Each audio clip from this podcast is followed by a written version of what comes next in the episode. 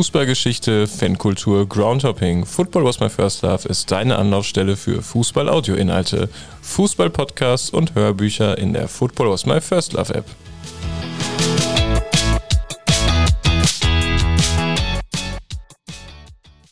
Diesmal geht es um das Spiel Sevilla gegen BVB und zwar nicht das Spiel letzten Woche, sondern das Spiel 2010. Und eigentlich geht es auch wie meistens, gar nicht um das Spiel an sich, sondern vor allem um die Vorkommnisse und das juristische Nachspiel, das ja bis in den letzten Sommer ging. Ich hatte das Thema selbst schon gar nicht mehr so richtig auf dem Schirm, als letztes Jahr auf einmal Nachrichten erschienen, dass ein Eintrag ins polizeiliche Führungszeugnis, der damals aufgrund der Sevilla-Geschehnisse entstand, gelöscht werden musste.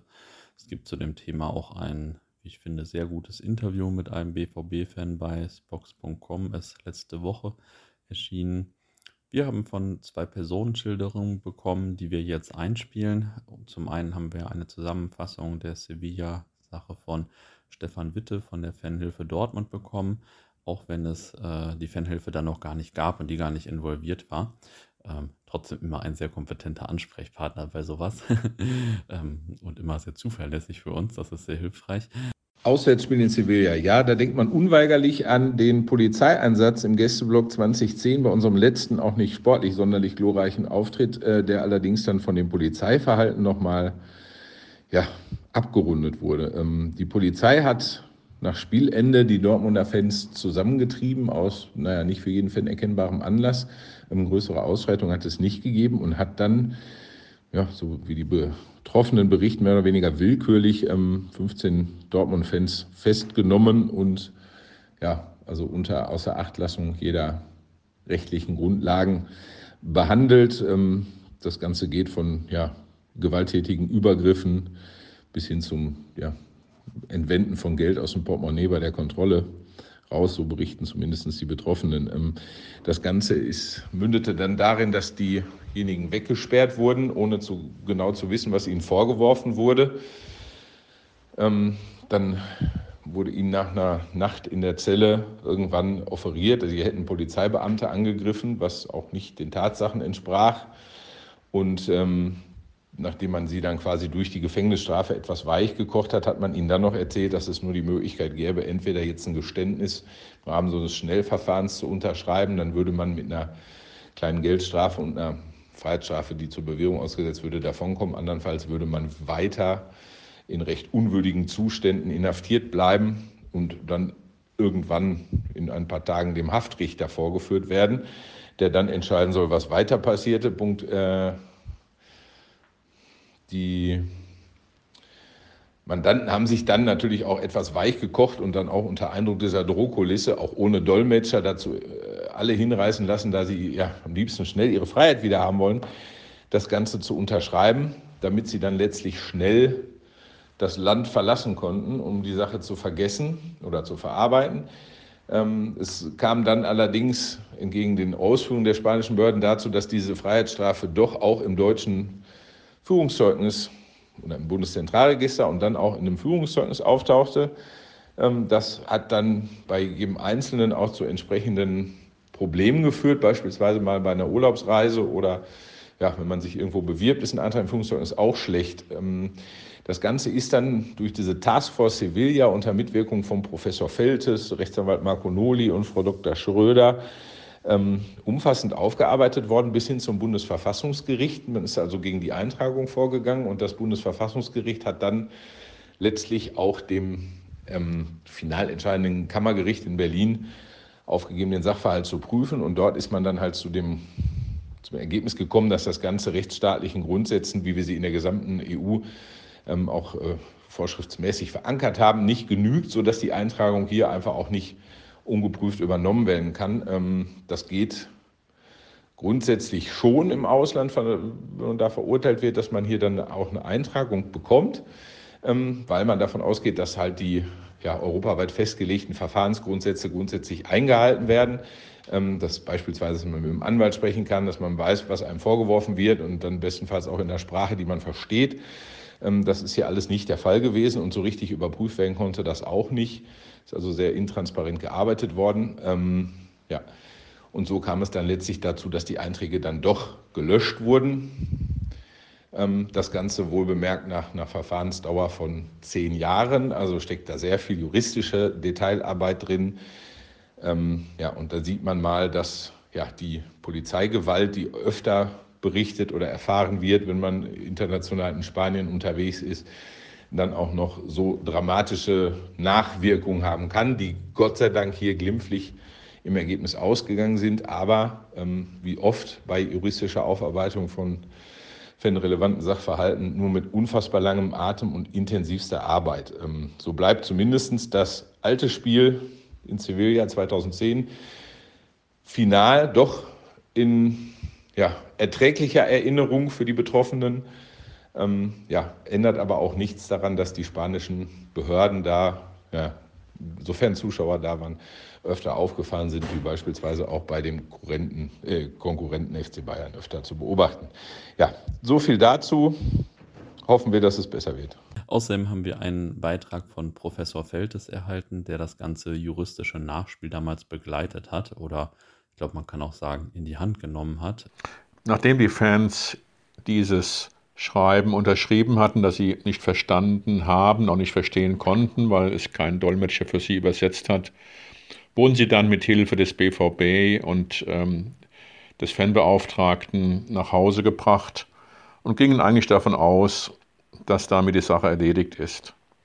Eher zufällig haben dann einige der Betroffenen festgestellt, dass diese zwölf Monate Freiheitsstrafe zur Bewährung sehr wohl nach Deutschland übermittelt worden ist und dort im Bundeszentralregister eingetragen wurde, obwohl man ihnen in Spanien gesagt hatte, das würde nicht geschehen und sie hätten entsprechendes nicht zu befürchten. Die Konsequenzen einer solchen Eintragung waren vielen nicht bekannt, aber das bedeutet beispielsweise, dass man, wenn man in die USA einreisen will, angeben muss, dass ein solcher Eintrag vorhanden ist und damit hoher Wahrscheinlichkeit nicht einreisen darf. Und wenn man das nicht angibt bei der Einreise, kann es passieren, dass einem dann in den USA dort der Zutritt zu dem Land verwehrt wird und man wieder zurückgeschickt wird. Oder man darf beispielsweise auch keinen Referendardienst antreten, man darf kein Restaurant oder keine Kneipe eröffnen, weil für alles das sind Führungszeugnisse erforderlich und in denen steht ja diese Strafe. Das heißt, wir haben dann gesagt, das kann nicht sein, dass wenn in Spanien eine rechtswidrige Verurteilung ergangen ist, dass diese hier in Deutschland im Bundeszentralregister eingetragen und dann in einem Führungszeugnis auftritt und haben dann dagegen im Namen etwa von einem Dutzend der BVB-Fans beim Bundeszentralregister äh, protestiert. Das wurde dann abgelehnt, sodass wir dann gesagt haben, dass wir in einem konkreten Fall bei einem Betroffenen weitere rechtliche Schritte einleiten. Wir haben dann erstmal eine Beschwerde zum Bundesministerium der Justiz geschickt als Dienstaufsichtsbehörde.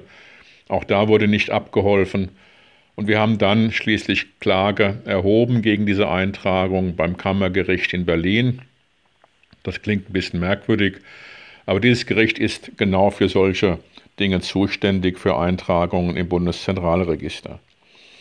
Das Kammergericht hat dann relativ schnell, innerhalb von nur zwei, drei Wochen, eine Entscheidung getroffen, die durchaus auch ausführlich begründet war, aber die unseren Antrag und unsere Klage abgelehnt hat. Wir haben dann gesagt, okay, wir lassen uns nicht kleinkriegen und wir sind der Auffassung, dass wenn BVB-Fans und auch anderen Menschen in Spanien Unrecht geschehen ist, dann muss das hier gerade gestellt werden und sind dann gegen diese Entscheidung mit einer Beschwerde zum Bundesverfassungsgericht gegangen. Auch das überrascht erst einmal, weil man denkt, normalerweise gibt es ja weitere Berufungs- oder Revisionsinstanzen, in diesem Falle nicht.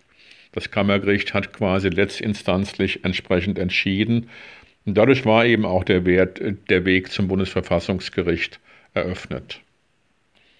Das Bundesverfassungsgericht hat dann 2017, also nach insgesamt sieben Jahren, tatsächlich unsere Beschwerde nicht nur angenommen, sondern auch in unserem, zu unseren Gunsten entschieden. Das ist insofern durchaus überraschend, weil nur etwa zwei Prozent aller äh, Beschwerden beim Bundesverfassungsgericht tatsächlich erfolgreich sind.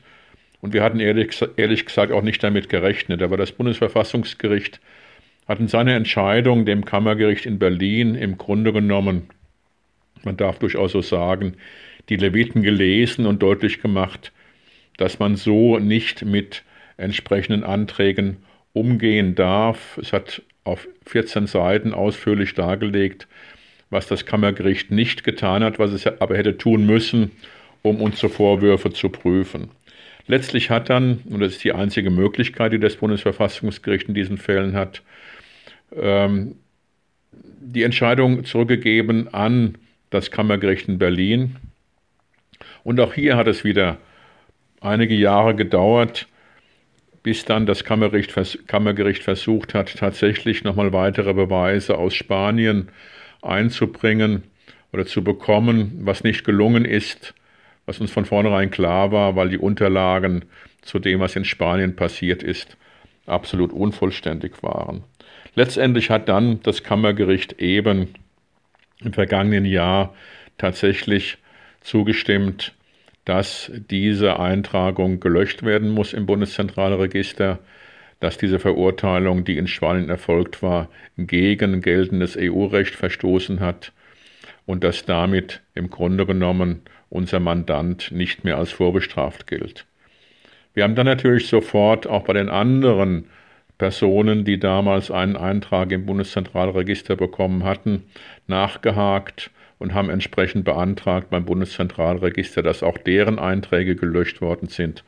Auch das ist geschehen, sodass wir insgesamt durchaus sagen können, wir haben mit diesem über zehn Jahre dauernden Kampf tatsächlich etwas erreicht, weil es auch im Grunde genommen das erste und meines Wissens auch das einzige Urteil ist, wo das Bundesverfassungsgericht tatsächlich Bedenken gegen eine Entscheidung eines Gerichtes in Spanien aus rechtsstaatlichen Gründen erhebt.